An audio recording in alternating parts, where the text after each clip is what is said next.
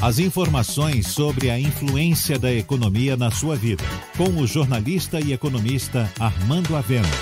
Falando de economia.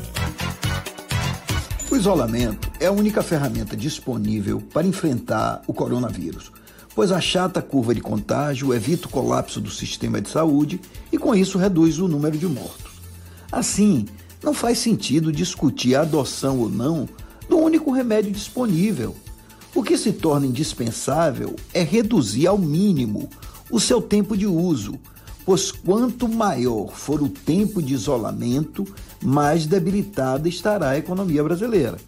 Nenhum país, nenhuma população, nenhuma economia vai aguentar um isolamento social por muito tempo.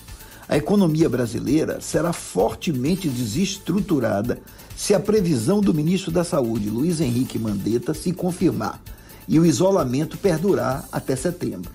Um isolamento de pouco mais de dois meses, como o que foi feito em Wuhan, na China, será dramático, mas seus efeitos poderão ser compensados com o governo realizando maciças transferências de renda, viabilizando empréstimo para as empresas, adiando impostos, flexibilizando o mercado de trabalho e garantindo o salário dos trabalhadores.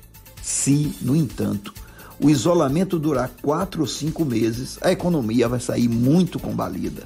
Frente a esse quadro e a impossibilidade de pôr fim ao isolamento social, é preciso adotar as medidas necessárias para que ele dure o menor tempo possível.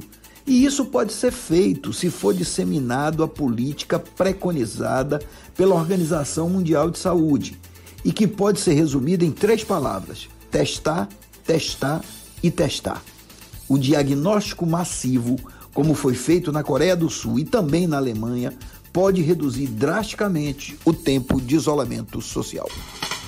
Você ouviu Falando de Economia, com o jornalista e economista Armando Avena.